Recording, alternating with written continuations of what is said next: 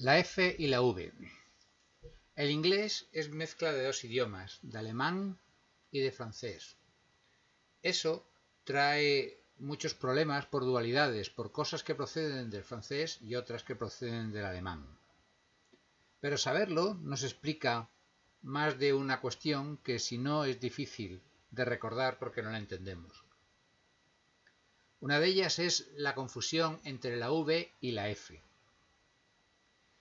El alemán no tenía una forma escrita, unas pocas runas, pero en fin, el hecho es que para su idioma adaptaron el lenguaje, el, la grafía y el, y el alfabeto del latín. Naturalmente el alfabeto del latín estaba pensado para el latín y no para el alemán, de manera que hay sonidos y hay combinaciones de sonidos que existen en alemán que no podían representarse con el latín. De ahí que el inglés sea el lío que es respecto a, su a la diferencia entre su representación escrita y su forma hablada. Bien, algo parecido ocurrió con, el primer, con los primeros idiomas latinos que también tenían problemas, sobre todo porque incluso el latín ya no correspondía exactamente su forma hablada con su forma escrita.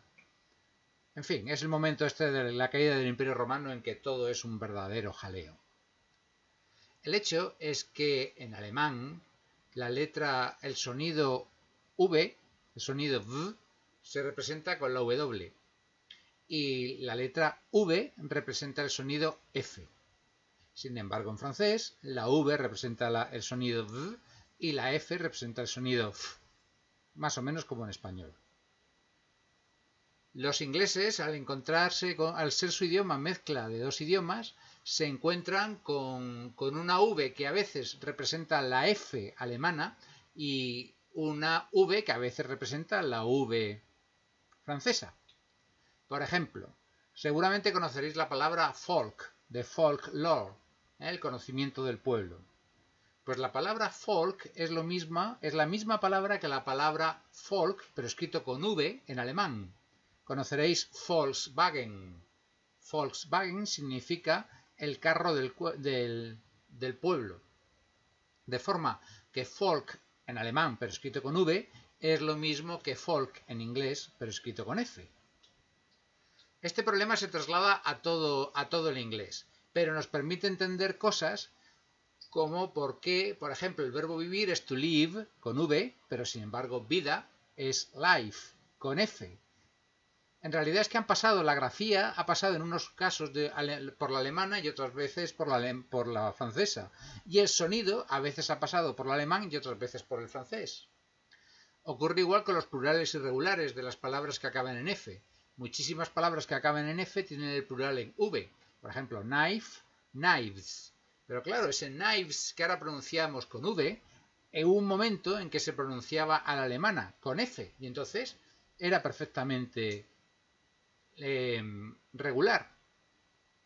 O thief, thieves. También esto te permite explicar por qué 5 es 5 con V, pero sin embargo todos los números que derivan del 5 son con F. 50, 15, fifth.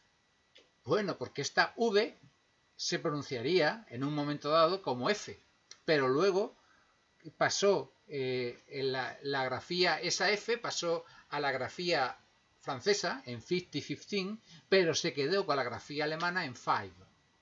O con 12. 12 se dice 12, con F. ¿Y de dónde sale esa F? Pues esa F es la V de 12, pero pronunciada la alemana. Aún se ve más claro porque duodécimo, cuando lo haces en ordinal, se escribe, se escribe con F, 12, pero con F. Ahora sí está la grafía correspondida con el sonido o en los reflexivos. Myself, yourself, bien, con F, pero en plural es ourself, yourselves. Es porque es el plural de esa F que se hace con V, como ocurría con, con thief y con thieves. En realidad, myself significa mi menda.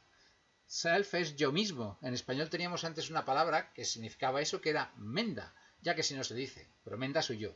Así que myself es mi menda, yourself es tu menda, ourself es nuestras mendas. Y quizás el caso más curioso es con of y con off. Me refiero al OF que significa de y, o, y el OFF que significa fuera de.